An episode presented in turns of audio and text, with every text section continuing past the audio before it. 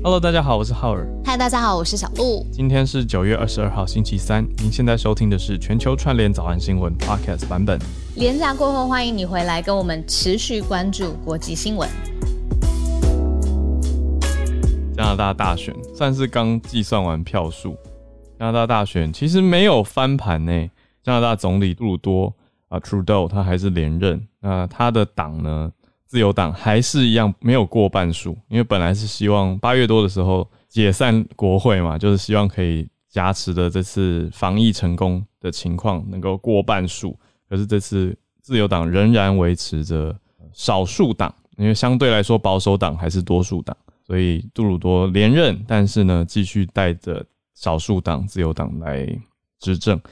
可是因为这一次的选举啊，跟选前。的情况实在是太像了。我说的是执政情况啊，跟票数啊等等，所以也引来另外一波批评，就是说这一次的选举没什么必要，好像因为这样的选举反而增加了染疫的风险等等这样子的批评。我是在连假期间尾声啦，有观察到这个消息，因为算是在加拿大时间礼拜一的时间，就是我们呃亚洲时区的礼拜二时间进行的投票还有开票。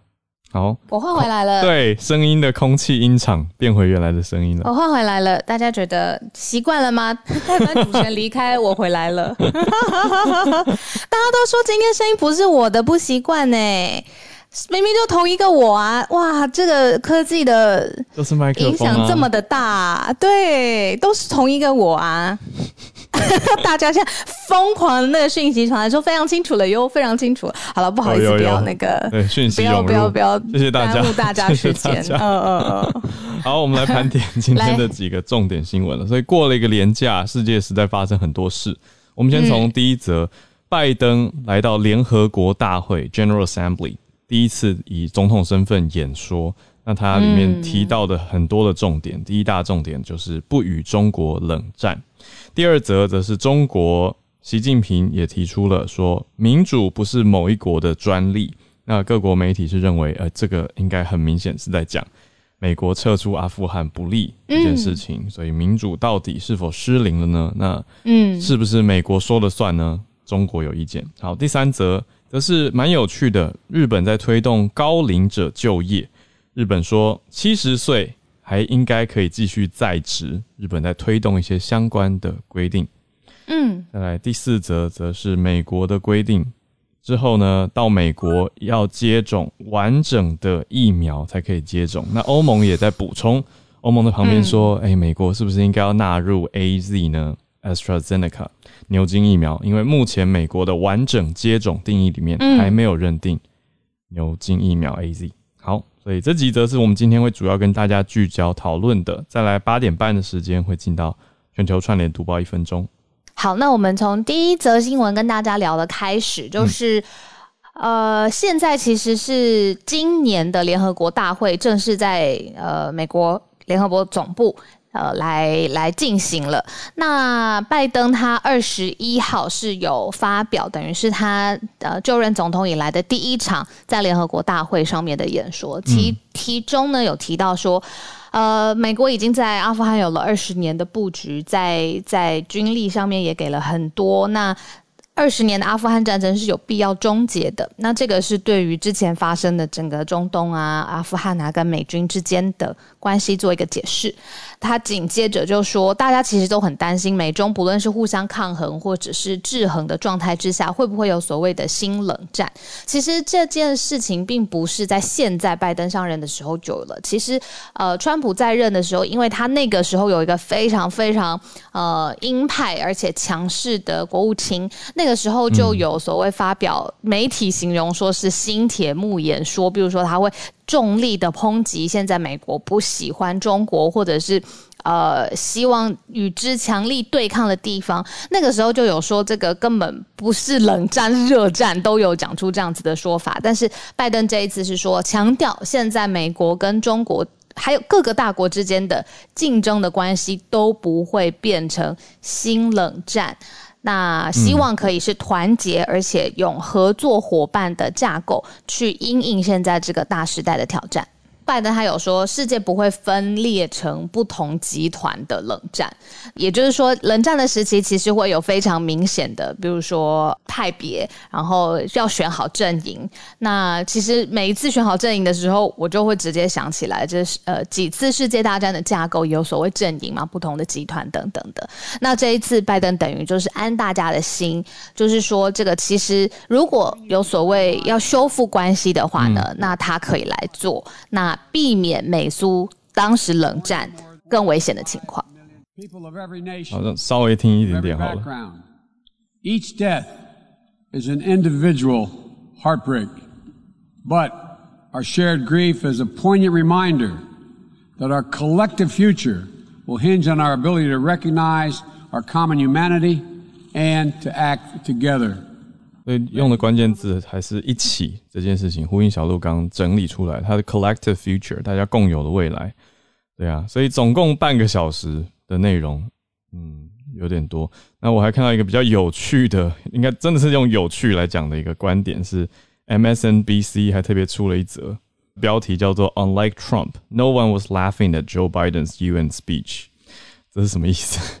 就是 MSNBC 的标题叫做“做做跟川普时期不同”。拜登联合国演说没有人嘲弄，好，大家自己想想。进行下一则之前有一个小小的补充，就是针对同一个时间，这是我们制作人提醒的。其实，在美中关系当中呢，倒是联合国秘书长有跳出来讲话。联合国秘书长的中文翻译，他的名字是古特雷斯，他有强调，就是说现在呢。其实，虽然拜登在台面上面是说这个绝对不会变成壁垒分明，然后画好阵营，然后画好路线的冷战，嗯，但是呢。联合国秘书长有说，现在中美之间的分歧必须要严格的来管控。他说，否则冷战是一定会重新降临的。那美国的白宫发言人有针对这件事情来说，说他们其实不认同这个联合国秘书长的说法，也就是说，现在这样讲很不给面子。这样讲意思就是你说一套做一套嘛。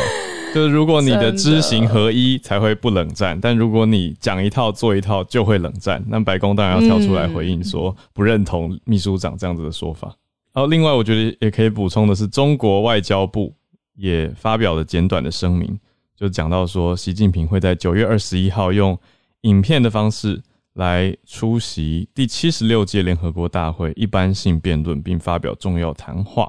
那我们接下来要讲的就是习近平的回应说法。的内容了。刚才有人问说他是谁啊？古特雷斯没听过。现在，呃，联合国秘书长他在一六年的时候就担任了，一直到现在。那他是呃，他的国籍是葡萄牙人，那他现在就是在呃美国纽约来一直常住在那里。然后一六年的时候开始当当选了联合国的秘书长，嗯，然后一七年的时候就任到现在。对，嗯，那他过去曾经是政府的领导人，所以他可能对国际外上面的事物更有就是政府的角度。然后，因为他之前曾经是就是呃官员体系出身的嘛，所以这个是一个小小补充。他就是 Secretary General，呃，联合国的这个职位秘书长，全名是 Antonio Guterres，所以叫古特雷斯。我们补充完毕，现在进到习近平的谈话。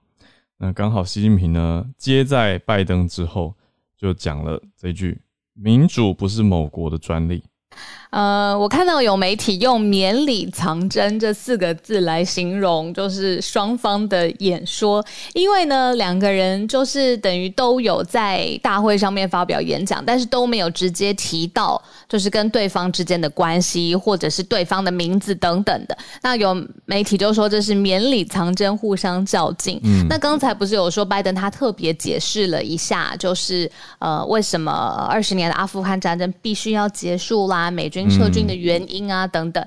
但是习近平呢，他有说，呃，他的一句话特别被 highlight 起来，就是他说民主不是某国的专利的时候，就有媒体来解释，就是说他是靠着这句话来暗讽，其实美军一开始插手，或者是到二十年来不断的在希望所谓反恐，或者是恢复呃比较。靠近西方价值的呃文化的社会的时候，其实你就是贻害无穷。那习近平是透过这句话留一点来暗讽美方的意思，那就被媒体捕捉了下来。这边也找到习近平他演讲的片段。现场口译员的 It 声 was a 音。 significant one as it reaffirmed our abiding commitment to the purposes and principles of the UN Charter on the basis of reviewing the historical experience and lessons of the world anti-fascist war. 人类正在同新冠肺 Mr. President, we humans are battling COVID-19, a virus that has ravaged the world and has kept resurging. 啊，这就是在联合国现场会听到的声音。 那现场就是两大荧幕摆出习近平他发表演讲的影片，那再配上现场口译员的同步口译的声音，中静音。那特别的是呢，其实到现在为止，我们都讲的是政治上面的角力，或者是美国在国际事务上面的角色。嗯，但是呢，其实不论是美国、中国或是全世界，现在都有一个共同的棘手的难题，那就是疫情。那拜登呃，尤其是以美方为主，接下来他们会来召召开就是疫苗高峰会，疫情讨论疫情啊，疫苗分配等等。嗯，那。没想到习近平在整个联合国大会的演讲上面也说，对于呃新冠疫苗或者是疫情或是气候变迁，中方呢会持续支持参与全球的科学溯源，但是他反对任何形式的政治操弄。嗯，对，这个也是他针对就是新冠疫情上面的一个表态，意思就是呃，中国愿意和全球来建立呃或支持来参与这种呃全国规模上面的合作，但是如果有政治上面要扣帽子，他是反对的。不过有意思的是，很多媒体也在想说，诶，这次习近平的演讲里面没有特别针对 AUKUS 的美英澳新安全协议来回应，那就有人在想说，嗯，这个是什么意思呢？那刚好也延续我们有前几天应该说放假前跟大家整理到，中国申请加入了 CPTPP，但 s t a n d a r s 老师特别点出来的啊，也还没有后续的消息。有去特别了解了一下，就是现在美国也不在 CPTPP 当中啊，所以这其实中美很明白的还是在角力。不过在联合国大会上没有直指对方，这样子的绵里藏针呢，看样子还会继续下去。那连联合国的秘书长都出来说，两边 要说到做到啊，不能讲一套做一套，才会真的避免冷战。不然的话，现在真的是一个新冷战时代了。好，那我们来看一下稍微比较轻松而且跟民生相关的议题吧。来到嗯呃，也是世界大国日本，日本在推动高龄者就业这个标题实在是非常的吸睛啊、呃也特别让我们进入高龄化社会的台湾会很值得关注吧。因为嗯我我觉得一个很大的重点是，大家听过“老有所用”这句话吧？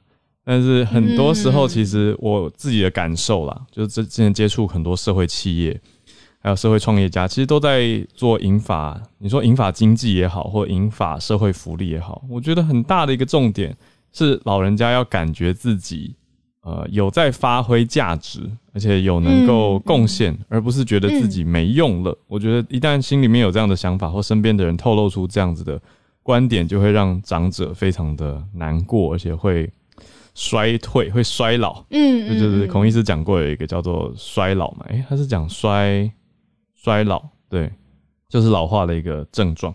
那日本在推动七十岁还要在职这件事情，我我自己讲这一题之前，我就想到我最近看到，我之前都知道婚纱名人 Vera Wang，我知道这个人很有名很久了，可是我上个礼拜吧，偶然滑到他的 Instagram，嗯，我才知道他七十二岁了，而且对呀、而且他看起来非常的细瘦，而且很活跃，我得这样说，就是活跃度是超过一般社会大众，或至少我啦，我心里面对长辈的想象，我就觉得哇，七十二岁还可以到处参加开幕活动或者是走秀，嗯让我觉得很强大，就觉得嗯，年龄到底是不是一个数字？那大家到底会受到多少影响？那到了六七十岁以后的活动力如何？其实好像，其实我觉得新的时代都看到很多新的样貌。也许很多人说法就是什么 “it's a new seventy”，、嗯也许以后的 eighty or ninety will be the new seventy。我觉得 可能会但是我觉得。这跟嗯呃平均寿命也很有关系，嗯就是现代人到底的一个说正正常的一生可能会走多久，这个平均数字大概是多少？嗯给你猜猜看，台湾好了，因为其实八月初台湾的最新的统计才刚刚出来，哦，台平均寿命以前我记得都是八六八八啊，就是女生比男生长寿一些。以前。男生还不到八十哦，男生、哎 最新。哎，这是内政部公布的一零九年简易生命表，男性的平均寿命大概是七十八点一岁，然后哦女性是八十四点七岁，这都是历年来哦最高的。而且重点是台湾跟全世界的平均来比，嗯。还比台湾的全世界平均多了。七到九岁，就是男生是多七岁，女生是多九岁。就是台湾人来说，其实是平均长寿世界的平均对，大概快有十年的生命哦，对寿命这样子。那以我们今天分享的这个日本来说，其实日本的人口老化的问题，其实他们关注的程度跟力度又比台湾又更高，所以特别是呃特别要因应这种高龄化的社会，而且造成的是日本。六十五岁以上的人口占总人口的比例又变高的状况之下呢，嗯现在就有说他们有要迎来一个七十岁在职的时代，这个希望是企业有义务用回聘的方式哦，把聘回来，雇佣有意愿的工作者，那他可以一直一直工作到七十岁，所以才说迎来七十岁在职，这很像电影高年级实习生，有？我也想到这个，嗯，可是这个是高年级正职，这不是高年级实习生。可是看到这个消息，我同时心里也会想到一群身边朋友的声音，就是一群身边朋友啊。当然年纪没有到六十五，就是六还不到，离六十还很遥远。可是整天就想着要退休、欸，但是这些人 到了到了六十几岁，如果企业还要要把你聘回来，大家可能会想说：“我不要啊！” 我早就想那就不用了。以日本来说，就是以日意意愿为主，这样是。啦，是哎、我那天在想，很多人退休的生命规划、生活规划，就是他想要世界各地好好旅游，去一些当时被，比如说工作或家庭可能呃优先顺序排起来，你没有办法去的地方。嗯，但是这一两年要退休的人，他们只能在国内旅游了。那对不对？因为刚好如果碰上疫情的话，并没有办法、呃完成他们想要，比如说环游世界嘛。那他们如果还想要回去工作，往后延一下，就是呃退休的时间，在日本现在的脉络上就是可以的。嗯，对，日本社会呢，呃，一个官员的说法，他说六十多岁还是盛年，盛年倒是一个我觉得有趣的、比较少听到的说法，就是嗯，兴盛的盛，茂盛的盛，盛年，这应该是日语的汉字吧？我在想，因为平常我们比较少讲盛年，我们通常会讲壮年嘛，或者是活跃。但日本官员说，在日本他认为六十多岁还是盛年，而且重点是健康寿命。所以这很有意思。这是日本政府从四月实施一个叫做《改正高年龄者雇佣安定法》里面提到的，小鹿刚说的，企业有义务用回聘的方式来聘用有意愿工作的高龄者，直到七十岁。那新规定是说，不可以只是，呃，哦，他说可以努力，但是没有强制性。好，但是我觉得政府光是推出这一个相关的鼓励措施，就是一种很有意思的改变了。那也从四月开始，日本的养老金机制也有改变，领取养老金的起始年龄呢提高了，所以这是相对呼应的。以前年纪更轻一点就可以领养老金，现在七十五岁才可以开始领养老金，那是每个月发放金额会增加，也就是让你晚一点开始领，但是能够领到的比较多，前提也是能够活到这个岁数喽。好，那我们来讲最后一则今天的重点盘点。今天最后一则是有一个时间点的标志，从今年十一月起，如果你不是呃美国的公民，你是外国人，嗯你到美国你需要完整的接种疫苗。那所谓完整完整接种疫苗，当然也有它所谓的呃名单嘛。嗯，那刚才浩尔一开始有说，现在 A Z 都还不在，就是呃美国所谓完整接种还在名单当中。嗯，那是不是有一点延伸出一些些争议，或是觉得不公平？有一些地方他们就是比较有 access 是可以接触到最多的 A Z 疫苗的，那会不会要为了入境美国十一月的时候，还那那得能做什么呢？对不对？如果他比如说商务，或者是啊，他一定有目的，一定是要进到美国的，那他已经打了两剂的 A Z 疫苗的人，还有办法？赴美吗？那这个现在就是大家一直会在讨论的问题。那主要是欧盟他们有呃呼吁，就是说其实这整个完整的接种名单上面纳入 A Z 也好，或者是更加开放的也好，这个是欧盟现在的一个呼吁。对，那美国现在核准的是莫德纳、还有 B N T 辉瑞以及单剂型的交生集团 J N J 的三款。COVID-19 疫苗，那 A Z 如同刚才说的还在审查。那欧盟提出的呼吁呢，是由欧盟的执行委员会执委会发言人 Eric Mummer 他提出说，我们认为 A Z 很安全。从欧盟的观点来看呢，接种过 A Z 的疫苗者可以旅行是很合理的事情。但是决定权当然还是在美方。美方的 CDC，嗯，也就是疾病管制及预防中心发言人则是说。呃，如果已经完整施打 FDA 批准的疫苗，或者是世界卫生组织 WHO 批准的疫苗，就会被视为已经完整接种，因此他们可以搭机入境美国。那其实 A Z 就已经对啊，因为 A Z 其实已经获得世界卫生组织跟欧盟二十七国的合可。那如果以 CDC 这样的说法，A Z 是 OK 的。嗯，而且其实欧盟他们整个已经累计施打有七千万剂的 A Z 在呃一般人民的身上嘛，那。就是欧美之间的关系，然后现在有出现这个规定，我看了是觉得会，其实可能要有一些配套的引导的措施，才会让这个新的规定更加的完整。嗯，例如说不只是 A Z 啊，有许多呃中国、俄罗斯或其他不同各国，你知道泰国之前也有自己他们所谓本地生产的这个相关的制造出来的疫苗，是不是会被承认呢？这件事情，白宫发言人他有直接直球回应，他就说这个呢要来跨部会讨论十一。月之前可能会有答案。对，目前呢是不同部会各说各话，刚刚很明显听出来嘛。FDA 比较严，那 CDC 是从宽认定，认为世界卫生组织跟其他国家的是 OK 的。那白宫就出来说十一月之前会有答案，所以大家就是再等看看。我们慢新闻再帮大家更新喽。好，我们今天的重点盘点到这边，接下来是全球串联读报一分钟的时间。韩涛老师早。今天带来的新闻也是来自于现在联合国的大会，然后这个是路透社的独家报道，就是塔利班任命了他们所谓自己的联合国大使，然后这名联合国大使向啊这个啊大就是联合国大会的委员会递交了一份一封信，申请在啊联合国大会上向各国代表进行发言。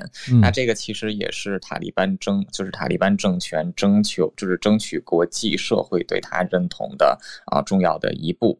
啊，当然就是现在这个所谓的 committee 就是要 review 这封信的 committee 啊，就目前联合国给出来的情况来看，是他们直到下周一的时候才会有机会来谈到这个问题，但到那个时候，联合国大会的这个发言期应该都已经排满，嗯，所以这次塔利班的发言人是肯定没有办法啊进行发言的。啊，所以这个也看得出来是塔利班政权目前是急需征求国际社会的同意。嗯，而且在国际社会普遍没有对他这个承认的情况之下，他的这个之前存在美国的很多外汇储备不能调用，也不能以正规渠道获得国获得很多的国际援助，对于他现在可以说已经是崩溃的经济是一个将是一个非常大的阻碍。那现在很有意思的一点就是，虽然说之前的阿富汗政府已经倒台，但是之前的这个阿富汗政府任命的驻联合国大使，其实现在还是在纽约，还是代表。着阿富汗的席位，所以说塔利班目前除了就是要征求国际国际认承认的话，还有一个就是要把前政府的那个大使给拽下来啊。这是一则啊关于联合国和阿富汗的新闻。谢谢，谢谢汉超老师，真的是塔利班的呃努力吗？我们可以换一个角度说，他他的努力也是在联合国上，但是还没有办法施展开来。好，那我们再来到下一位是小刀。我今天要分享的是，是刚刚那个日本推七十岁在职的新闻相关的译文新闻。这部电影呢是日本的大阪府拍的一部电影，它是一个区域限定的电影。嗯电影的名字是门真市丧尸人力资源中心。那它特别的是，呃，它是一部丧尸电影，那里面所有的丧尸片，对对对，然后他呃，就是拍摄这部电影的时候，有跟那个地区限定的那个长者人力资源中心合作，所以他们所有饰演丧尸的人都找老人家来饰演，然后就被誉为史上最慢丧尸片。那因为丧尸它的行动的特性，所以让行动不便啊、一拐一拐啊，或者是可能身体的平衡协调不太好的老人，都能够来参与演出。嗯那也有一个演员就回馈说啊，他曾经因为自己觉得年纪又大了，然后又骨折了，整天留在家里就跟腐烂的没有两样。嗯但是借由这一次扮演丧尸活动的机会，让他备受鼓励，面对人生的态度也更加乐观。我觉得这跟我们之前有曾经讨论，嗯，应该是说从政策下手会是一个非常就是要推动任何概念或者是是什么行为，用政策下手是一个立竿见影的效果，因为你可能会有嗯罚则，或者是你可能领不到老人退休金或者老人年金，所以它会很快。但是我觉得从文化这个方面下手，更能够让人家感觉到价值，而不是只是说天哪，我觉得我已经没用了，为什么我还得要一直工作？嗯而是从文化的角度，你去推出。他还是能够胜任，并且胜任的更好的工作，能够让人家更觉得我在这个年纪的确还是可以持续工作的。我觉得这个是表演艺术可以带给人的一种力量。嗯，分享到这边，谢谢小刀，我觉得很有趣的新闻，也会想看这部片。就大家想想象的是那种失速列车里面的很多、很多丧尸，其实是老人家扮演的临时演员，那也很有意思。嗯，我觉得心理上面的有价值感真的嗯是很重要的，不论是任何一个年龄层都是、欸。你说现在在职场当中，你的呃工作能力或是发挥价值，不论你的同才或者是呃整个公司的体系怎么 review，还有到呃持续一整个就是你对于社区对不对，对于你的家庭，就是到底可以付出的那个有价值的感觉。任何一个呃人吧，这是很基本的心理的需求。那现在可以扩大照顾到比较年长的族群，我觉得是很有同理心的展现。嗯，所以接续刚刚文化题呢，下一个是安全题。CNN 的调查是芭比选到的世界最安全城市排名。想说廉价之后给大家一些比较轻松的新闻。这个统计它是经济学人智库网站的安全城市指数。呃，SCI 那对六十个国际城市，然后统计了七十六项的指标之后的排名。那当中分析的项目，它有网络安全、健康安全、基础设施，或是呃人身安全跟环境安全方面等等。那因为今年疫情的关系，其实统计跟新增的评比的面向，那跟往年真的很不一样，因为重新审视了当中这个健康安全的项目。那过去其实统计几乎都是亚洲的城市夺下榜首，像是东京、大阪或者新加坡。那今年的榜首是哥本哈根，那也特别指出，因为低犯罪率，然后让他在人身跟环境安全部分的得分特别高。那二零一九年的榜首东京，它在今年的评比是呃位居第五，这样。嗯，那今年统计的排名前五名的城市是哥本哈根、多伦多、新加坡、悉尼还有东京。嗯那有兴趣的朋友可以搜寻一下 CNN 放在旅游栏位的这个报道，大家可能可以把它列入就是你下一个旅游的地点。点击文章当中的连接，呃，连接到那个经济学人智库网站，还有 PDF 档可以下载，查看就是其他城市的数据分析。嗯，以上跟大家分享。谢谢芭比。悉尼就是我们常听到雪梨嘛，对，这在前四名呃前五名里面。那这个安全应该就是因为它被放在 CNN 的旅游这个专栏类别里面，我也觉得很有趣。就是哎、这个安全是不是很多人在旅行的时候特别关注的考量点？那小小延伸一个啦，是我自己我自己以前的一个对话经历，也跟大家聊一聊，也看看小鹿的想法。我自己以前有一次接待一个呃欧洲来的演员，那个时候是影展的关系，所以接待，然后就遇到这对影展的演员，还有他的工作搭档，我们就在聊。那同同团的其他接待有一位之前去过，呃，还有那位女演员也去过以色列。那当时我第一个问的问题，真的是非常天真的问题，我就说，这样去以色列旅行安全吗？然后他们的表情就有一点被 被冒犯，或者也不是被冒犯，就是那种表情是想要有点想要调整我的想法。他们就，他们就跟我说，嗯，应该比比加州的市区晚上安全吧。然后我就瞬间有一种，哦，我大概懂他们在说什么了。因为我心里想的所谓安全，是我会想到也许会有战争，也许是会有一些你说恐怖攻击也好，或者是什么的。但是他们所讲的是整体的。整体的实际旅游时的情况反而不会有，他们讲的是治安性的安全。那他们觉得说，你说美国大城市到了晚上入夜之后，的确很多区域的治安是不太好。对，但当然能不能这样子比，一定又会有人吵起来，就是说，哎，你不能这样比啊，或者什么，像或是也许拿出 CNN 这种智库的评比来比，什么这样叫做 safe？但是我只是想提出让大家有一个不不同的想法吧，就是。哦，对，就是我内心对安全的定义，还有我们大家对一些地方的想象，很就好比这其实算刻板印象了吧？对其实是刻板印象，有一个既定的印象存在在那边。其实今天也刚好选到一题，就是嗯，对性别也会有刻板印象。然后我们之后再跟大家讨论，就是那你现在分享的故事，比较像是你对一个地区，或者是对于这个地区它连带在你脑中勾起的概念，嗯。对不对？有的时候会很快、很直觉，就是来来不及停下来。对我再举个例子，比如说伊朗，伊朗大家想到也会想说，哦，会不会有，对不对？就是一些危险的画面在脑海中会出现。可是我后来认识一个伊朗裔美国朋友，他就跟我说，你你，他就说伊朗非常非常安全。但大家可能会想说，那这个是谁说了算呢？那自己到底要不要去呢？那如果只是想说去观光去看一看，到底怎么样才算是安全？嗯，所以都让大家有不同的思考吧。可能扩大来说，这也是媒体判断、媒体试读的一部分吧。毕竟，呃，我们觉得哈，以色列或是伊朗，或是大范围来说中东地区的印象，其实是来自于，比如说很多电影啊，或者是影集，有没有？然后或者是在新闻当中也会特别来强调这些呃比较地区性的。呃呃，比如说一些动乱，嗯，但是它如果就构成了整个印象当中的主要的部分，嗯，好像有点不公平嘛，因为有的时候并不是只是主流媒体报道的这样这样子，对，所以可以扩大来再想一下，是。嗯，可是说到这个各种不同的地区要旅游嘛，那可能也跟航空公司很有关系，所以我就想到直接连接到 Charlotte。Charlotte 今天上来是要分享跟航空公司有关的新闻是吗？一个新的伙伴协议呀，这个也是今天最新的一个诉讼，而且我是觉得它规模感觉蛮大，所以想说可以报告一下。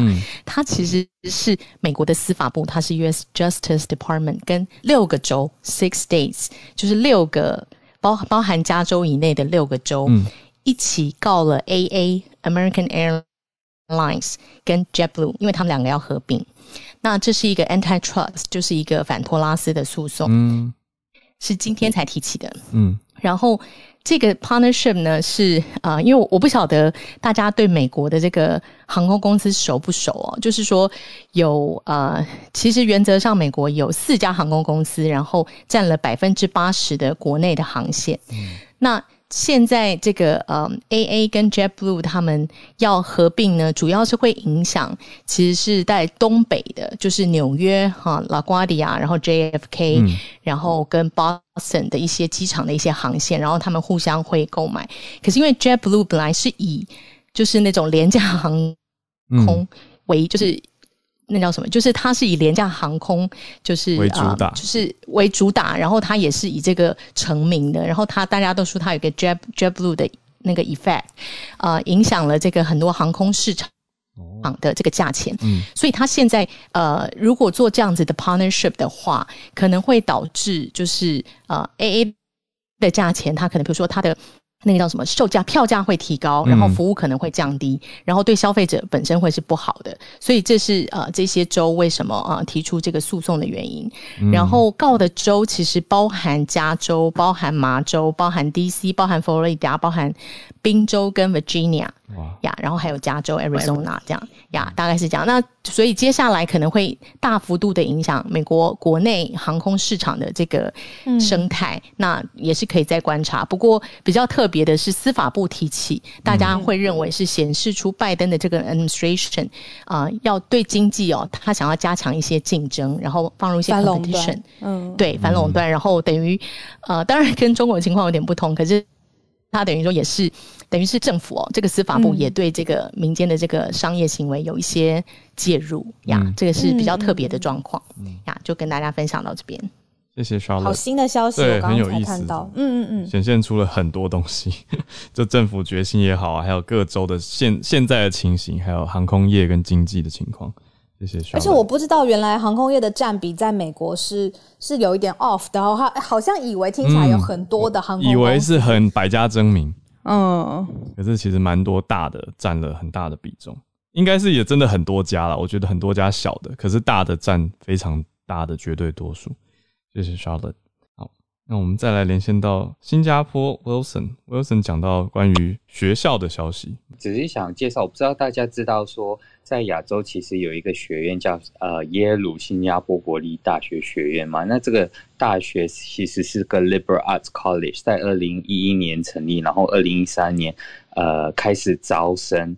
可是呢，呃，其实，在八月底的时候呢，新加坡国立大学有宣布说，这将呃这家学院呢将与呃目前国大的博学计划 University Scholars Program 呢一起合并，然后他们就会停招生。那在等现在的大一毕业之后呢，耶鲁呃呃新加坡国立大学学院就会消失。那主要的原因是因为他们想要合并整个博学的整个教育，让更多的人有机会去呃读及一些关于人文啊、科学技术、工程与数学这些跨学科的共同课程。可是 Liberal Arts College 不是就是应该是呃 exclusive 的吗？只要就是说他其实想要提升。博雅教育的包容性，可是有两个，我觉得是很大的原因。第一个是费院是因为是台财务不健全，因为他其实在直到今年的三月，他们只是筹到了少少的三点二亿美元，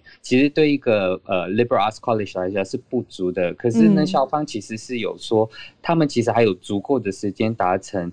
呃，募资的目啊，就是呃募资的目标啊，然可是呢，呃，新加坡政府就是说，呃，这不是呃关闭学院的最大的原因。然后在部分的教育学师其实有怀疑停招原因是有另有疫情，就是因为关于就是那个呃学术自由的课题，因为像是在二零一九年的时候有发生，就是呃耶鲁啊这个学院呢，他们。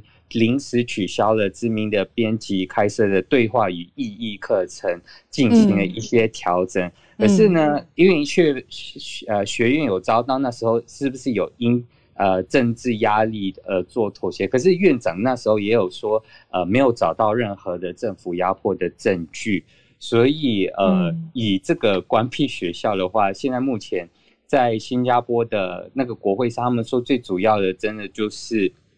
呃，推动更多呃呃博雅教育的包容性这样子，只是我我个人觉得是说，liberal arts college 本来就是应该是少数的，只是可能呃国新加坡国立大学的方针是有一点不呃，就是应该是说跟着自己的学院的决策进行一些调整吧。对，liberal arts 里面要教 STEM，然后这个蛮蛮特别的。理工，对啊，传统大家想到的理工跟人文可能要融合吧，嗯，跨学科。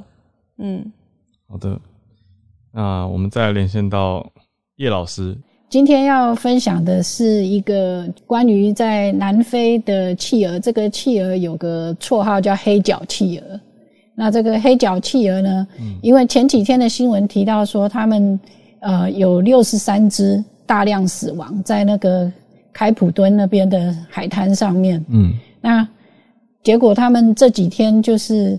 呃，因为他们一开始的时候担心说会不会是这个掠食者攻击，嗯，然后后来又担心会不会是禽流感，因为附近的确有一些鸟类感染了禽流感，嗯，结果后来发现说都不是，是蜜蜂因为那个企鹅这种那个黑脚企鹅呢，它在眼睛的附近，嗯，有有一些没有羽毛的地方，嗯，那他们发现说，在那些没有羽毛的地方呢，都被蜜蜂叮，嗯，然后这些企，因为这个企鹅其实还蛮小只的，我看了一下，就是它大概差不多是二点二到三点五公斤，也就是说比那个人的婴儿还要轻一点，比我家猫还轻，对。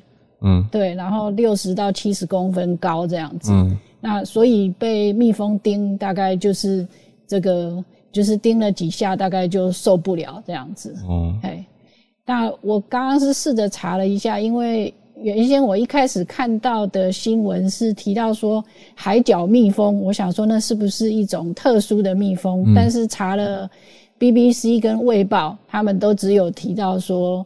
是蜜蜂，就是 bee stings，没有提到什么特殊的种类，所以应该就是当地的野生蜜蜂。那那个据说就是呃，当地的这个研究人员，因为这个黑脚企鹅它是属于这个 endanger，就是濒危的物种，所以他们已经对附近的住户。就是提出要求说，希望他们不要在花园里面养蜜蜂哦，因为这几年其实蛮多人在，呃，蛮蛮流行，就是说在花园里面放个蜂箱，然后邀请这个外面的蜜蜂来。对啊，城市养蜂。对对对，蛮流行这个的。那他们现在就是希望说，附近的住户不要做这些事情，因为毕竟这些企鹅是濒危物种，他们的性命应该相比。相比于蜜蜂，它们的性命还是比较重要一些。嗯，哎，今天我主要要分享的，那我等一下会把一个就是平均寿命的问题，我等一下会把一个那个台湾健康不平等报告的连接贴上去，大家有兴趣可以看一下，因为那个报告很长。哦，讲到年份，刚才也有呃收到讯息问说，就是刚才说的平均寿命的这个台湾人平均寿命的年份资料是什么时候？嗯，是今年的八月哦，所以它非常非常的新，是内政部他们统一公布的。全文叫做《简易生命表》，里面有各式各样关于现在台湾人的呃生理上面的统计的数据，生理年龄，比如说平均的寿命啦，男生、女生等等。那这个是内政部他们的人口统计资料，回复你的讯息喽。谢谢小鹿。好，我们现在来到助战专家时间，邀请 Dennis 老师。老师有在关注，老师比较关注加拿大大选还是联合国？好多事情在中秋这个周末发生了。联合国，联合国，我们很快就说，就如同你们分析的一样哦。事实上，中美之间，我们一直在说中美之间很紧张，可是其实双方是不想要走上军事的冲突。可是我们接下来应该在这几个月会看到越来越多在经济上的角力会出现哦。如果大家 follow 最最近的发啊发展的话，你会看到像中国的恒大集团影响到了美国的股市，影响到了全世界的金融。哇，我所有朋友都在分享这个，因为很很担心，但马上就开盘了。台台湾方面，对，不知道会不会影响。美国的股市现在有回回复一点了，那基本上我的分我的分享或者我的观点是，它不会像当时的雷曼兄弟一样，因为本质上不太一样，因为雷曼兄弟是。次级房贷是二二值的贷款，啊，恒大集团它并不是二值的房贷，它是扩张太快，而且中国用政策来打房，所以本质上有点不太一样。那我们要讲的是中美之间的紧张关系，大家会说啊，会不会进入冷战？会不会再次升高到冲突到什么程程度哦？其实从恒大这样的一个呃。例子来看，就可以知道我们之前一直在说中美之间的经贸关系挂钩的太深太深。也就是说，中国发生什么事或美国发生什么事，双方都会有很大的冲击，所以会尽量的避免再就是真正发生冷战或真正发生军事冲突。因为如果这样发生了，它是完全得切断的。我们有说过一些数据嘛，中国跟美国之间的贸易额每一年大概都是五六千亿美金之谱，然后中国跟美国的这个呃国国家的国家的这个呃中国拥有美。国的国债也来到了百分之四哦，一兆多。所以很多的情况之下，我们要看的是中美之间在经贸上的互赖，这个紧密的连接，让中美之间的紧张的关系，它一定会有一个界限。双方现在还在继续往前面冲，可是总会有这个总会有停止的时候哦。啊，只是现在在找互相的下台阶，主要是这样。那其实还有几个新闻可以跟大家分享。刚刚突然这个，因为 Wilson 分享这个 Yale NUS 的故事，嗯嗯，所以我就很想要讲，因为我当时是我当年是在这边面试，差点要去，可是我就跟大家分享真实的故事。嗯，对对对。为什么我说 Yale NUS 我一直都关注呢？因为他们在成立的第二年，我就得到 Yale，我在我是在美国的 Yale 这边被面试，然后飞去新加坡啊当地做最后的这一关的面试哦。可是，在面试的时候，我也很直白的说，我没有拿到这个工作机会，是因为我 present 的一个 project。他说：“你如果呃成为我们的政治系的教授之后，你想要做什么事？”我跟各位说，我想我说啊，这是一个自由的校园，所以我非常希望可以在那边做民主化调查。也就是说，在台湾我们有长期做民主的民调嘛，关于民主该。政府的民调，所以我当时就说我 promote 一个说，我们在 Yale NUS，既然它是 Yale 主导的大学，我们应该可以做新加坡民主化的调查。嗯，结果当时就可以很明显的看得到，包括这个当地就是院长啊这些人就开始面面相觑哦。嗯，他就问我说：“你想要怎么做？”我说：“我不会，我当然就赶快说，我不会去针对反对政府，我会说我想要了解，就是说新加坡国民国内对于民主的概念是什么，它不是用来去反反对政府的。可是后来我们有得到这个。工作机会得到工作机会，我当然没有，这这可能我自己也也不够强了。可是我当时有很明显的感受，就是这个学校它并不是想象中的由完全从完全是美国的耶鲁大学所主导的，而是新加坡的国立大学，它的呃参与的程度蛮高，而且政府参与的程度蛮高。我们在当时面试呃，包括我在当当地的感受，待遇是很好的，非常棒的待遇哦，就相较于台湾或者甚至跟美国相比，都是很棒的待遇。可是当时就有一个很明显的感。受就是说，你特定的研究，他是很希望你做的，可是有一些灰色地带，他就会非常的小心。嗯，事实上后来证明，因为我我没有拿到这个工作，你知道人嘛，就是每一年都会看说，哎，谁去了？对。然后后来就发现，后来而且他们做什么研究？去了之后对，就是就是这些，就是我们所我我我那时候 promote 像是什么民主化的题目啊，事实上就没有。然后，嗯，当时 hire 就是有在在当时我遇到的这些当地的老师啊，我就觉得哎，也是蛮民主化的这些老师，就谈民主谈什么的。后来都离开了，在短短的两三年之内都离开了那所学校哦。所以我当时的感受就是，嗯，也许它是一个很不错的一个架构，可是理想跟现实还有差距。就是新加坡虽然好像想要做一个 liberal 但是其实要完全的做到 liberal 不容易，因为是完全的自由的博雅学院。liberal college 其实它的特色是小学院，这个文理学院大家以为是只读文，其实不是。文理学院 liberal college 它是没有特别职业导向的科系，像是没有 computer science，没有 accounting，没有这种就职导向的。它有的是像是哲学。人文艺术，它讲究的是人本的精神，然后讲究的是 critical thinking。博雅学院，我觉得也蛮好。对，就是博雅学院，它的概念是说，你学一些基本的做人的、做学问的一些基本的技巧，你可以应用到任何的领域，就不需要高，不需要有职业导向，不需要学什么特别的理机械什么的。包括理工，它也是学很简，就是很基础的科学，物理、化学、数学，它不会是特别的资工啊、电机，没有这种系哦。这是 liberal college 的特色，蛮特别的。就台湾比较少。那最后，我想赶快跟大家讲的是，美国的移民的问题呢，现在也有一些状况出现了。因为拜登政府，大家会觉得说，哎，好像很很帮助美国中中南美洲的移民。那其实最近在海地的事件呢，大大概在四五个月之前，大家还记得海地有一阵骚乱吧？在海地发生骚乱的时候，拜登的政府当时是宣布了延长，就是拘留海地的难民，然后也收容更多的人。那当时海地很多人就说：“哦，那美国拜登政府是比较宽松的移民，我们应该赶快来。”嗯，你知道最近政策出现了大转弯，在接下来的三个礼拜哦，一万总共有一万四千人在居目前在德州的这个边境收留的海地人士要被遣返回去。要被遣返回海地，也没有特别的理由，海地也没有变成比较安全，基本上就是美国政府觉得花费花费太多，而且也承呃承受不了，因为我们知道美国最近除了中南美洲的各国的难民之外，包括墨西哥边界也有难民，也有所谓的中南美的移入的这个非法移民。再加上现在有大概有六万五千名的呃阿富汗来的难民需要安置，所以美国的边境管制跟美国的移民局，包括国土安全部已经承受了非常大的压力，而且在内部有非常多的讨论，到底美国要要有没有能耐收这么多人？最近这一个礼拜，有连续两位非常资深的这个国土安全部的官员，跟移民有关的都辞职了，用辞职来表示对于政府，尤其是国土安全部内部分歧的不满。一个是国土安全部部长办公室的主任 Karen Oleg，另外一个是助理部长，而且是主管边境跟移民事务的助理部长也辞职了。他是 David 呃肖呃肖胡肖小 Hulian 小 Hulian。这两个人都是非常资深，而且都是超过二十年在国土安全部专门主管移民事务的。他们对于拜登政府现在就是呃一开始说要帮助更多的人，可是因为现在可能国呃这个收容太多了，没有办法处理，所以就决定呃就说决定要把他们遣返回去，可能有一些反弹哦。可以跟大家分享这个数据，一般。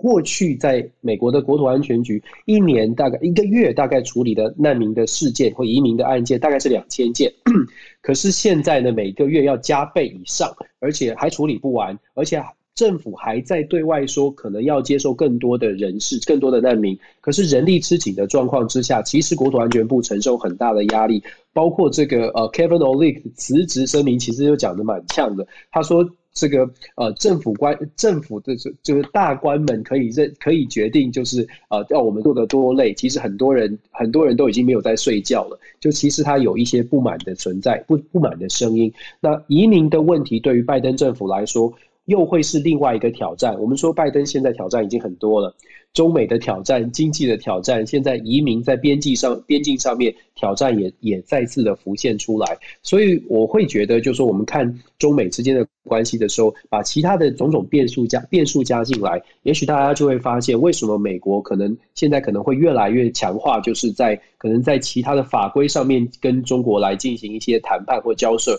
而不是继续的往呃更加的更极端的对立去走。美国还是要，应该是中美都会想要拉住拉住这个缰绳了。发展的方向应该大，我应该说大家不要太过紧张哦，稍微的这个坐稳了，看他们继续在台面上表演就可以了。谢谢 Dennis 老师，老师刚刚讲的那个呃，就是耶鲁新加坡大学的经验呢。哇，我觉得好好特别，然后我还特别去呃 Google 看了一下，就是这个学院是呃等于是耶鲁三百多年来第一次授权给亚洲可以冠上它的名字，等于是有一个常春藤名校在亚洲的第一个先例，嗯，然后现在听到第一手的老师的经历，觉得很特别，待遇超好的，而且安排的住宿。他带你去看他的那个 faculty 的那个呃宿舍，超级豪华的。你一个月只要付，哎，我这样讲会不会太多？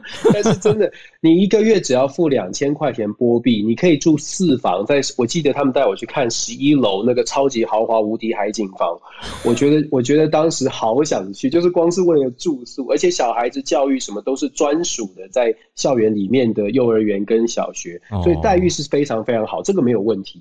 可是问题是你。不能做民主研究，好吧？刚好我这边也接一个呃 Wilson 的补充啦。他提到说，一五年的时候，学校其实举办开幕典礼、开学典礼，新加坡总理有提到说，学院要依照亚洲的需求来调整耶鲁模式。我想这句话就代表了蛮多意义的，所以也呼应刚好 Dennis 老师刚刚的亲身经历，真的是相互呼应，大家可以理解。所以谢谢老师分享。你的 亲身经历听起来真的很棒，会让人很羡很向往。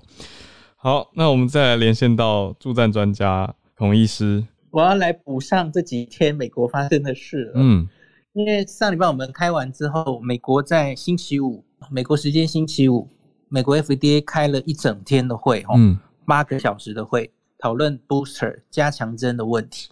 然后最后他们历经讨论。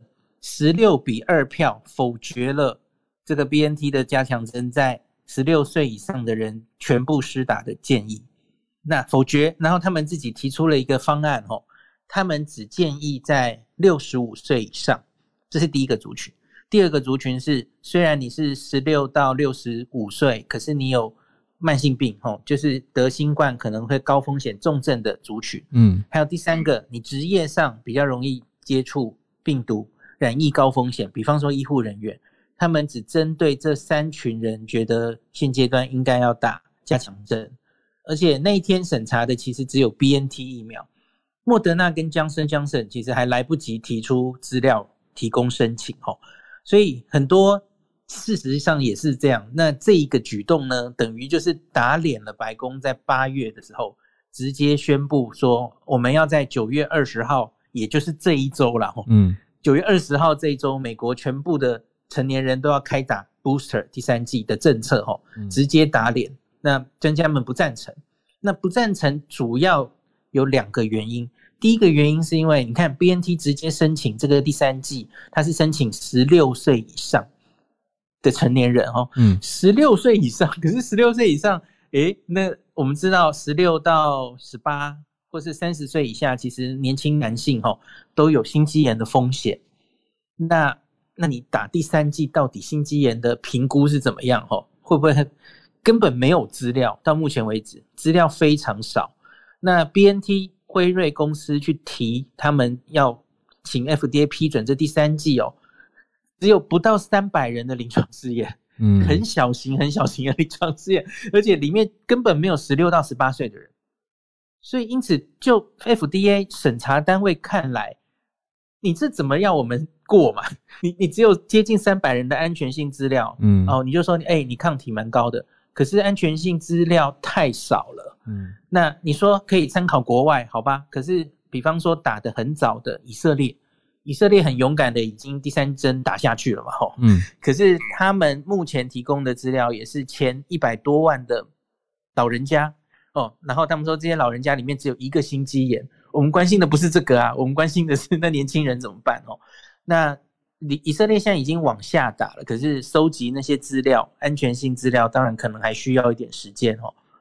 所以在这个背景下，那当天大概 BNT 就是不太可能被完全授权打第三剂，在十六岁以上哦。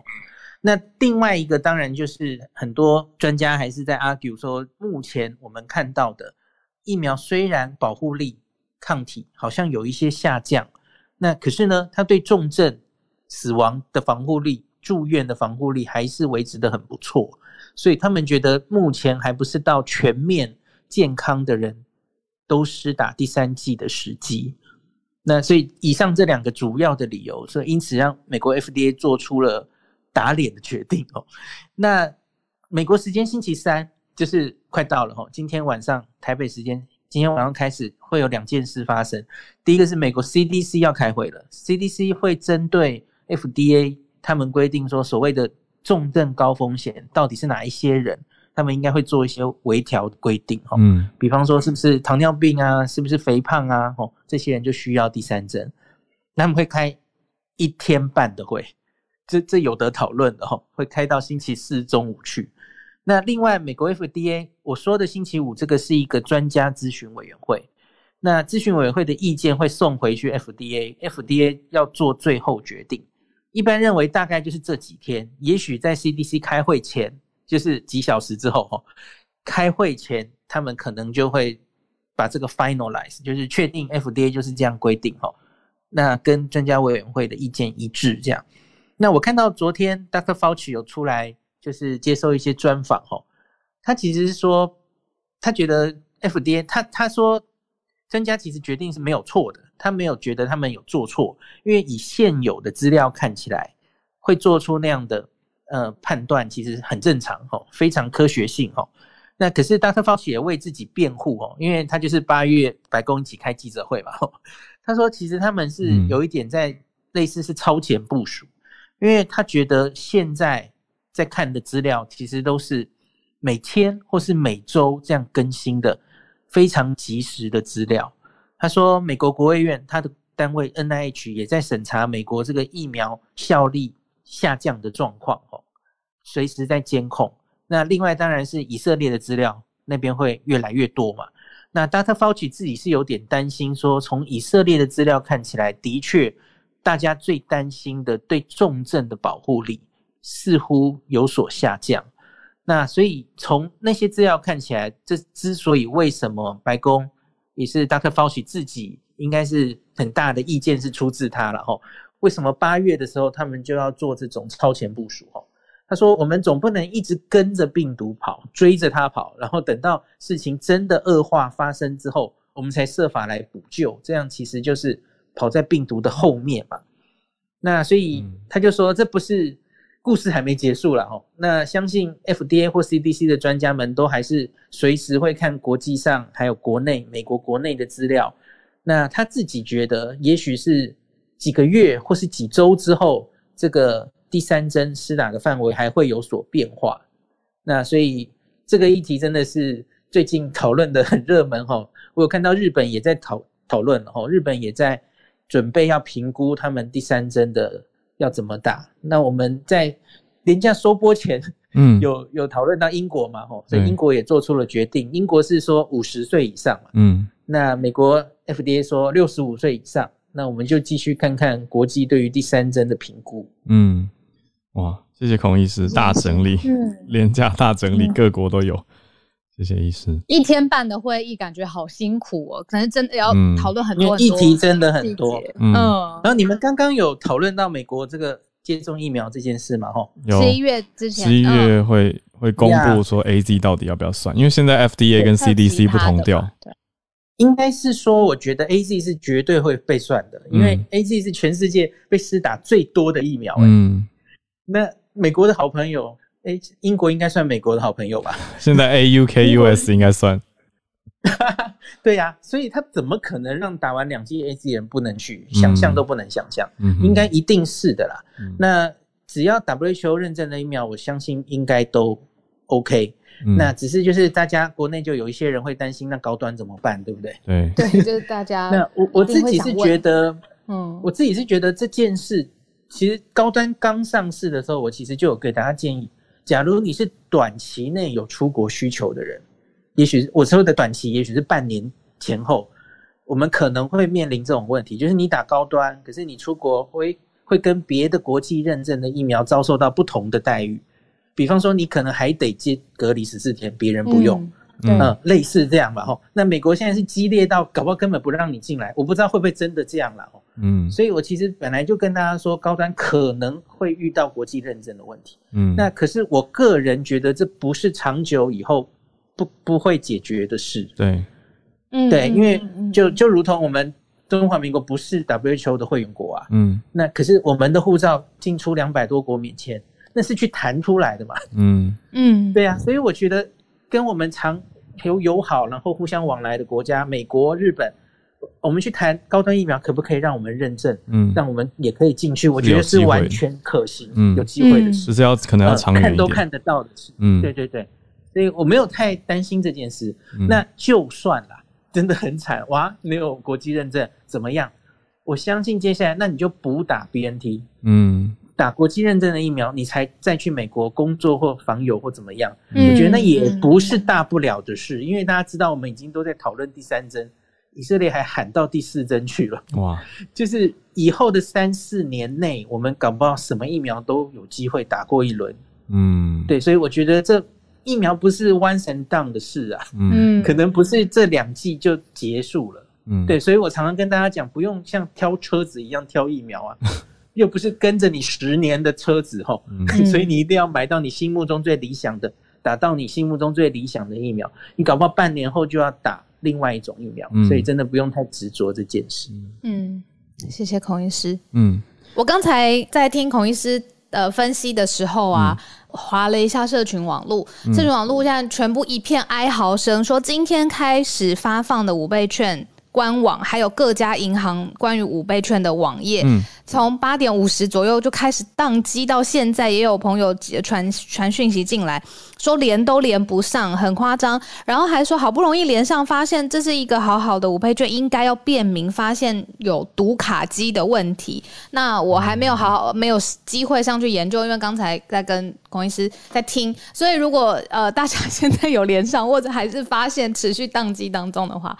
可以跟我们说，嗯嗯，有一定要赶着今天绑定吗？没有吧？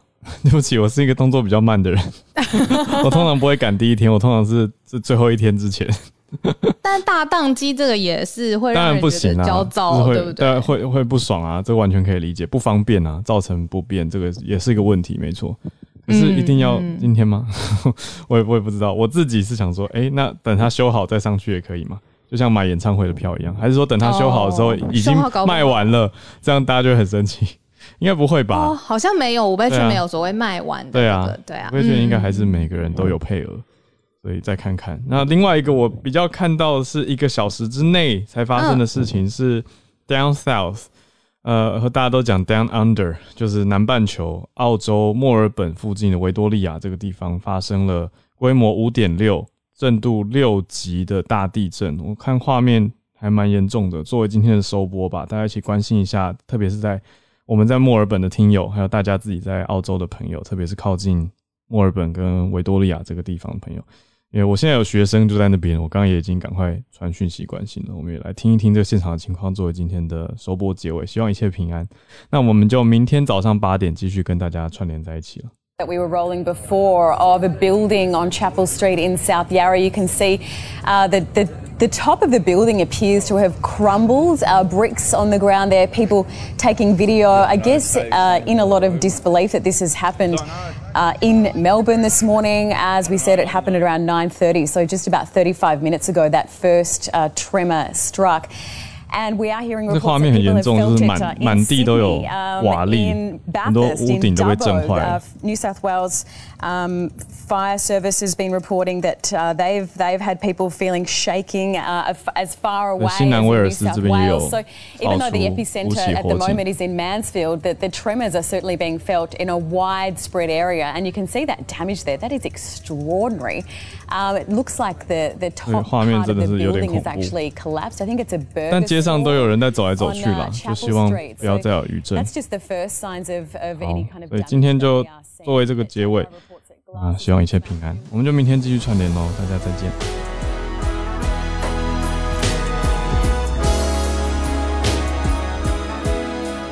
谢谢你的收听，有想要告诉我们的话，欢迎透过各种管道留言给我们。节目入围全球华文永续报道奖啦，那其中呢有一个人气奖，现在也持续投票当中，是需要大家帮我们投票的哟。对，很需要大家。最后几天了，如果你也认同慢新闻的精神，不要忘记帮我们节目来投票，而且要订阅、分享、刷五颗星的评价在我们的 Podcast 页面哦。那我们明天持续串联，大家拜拜。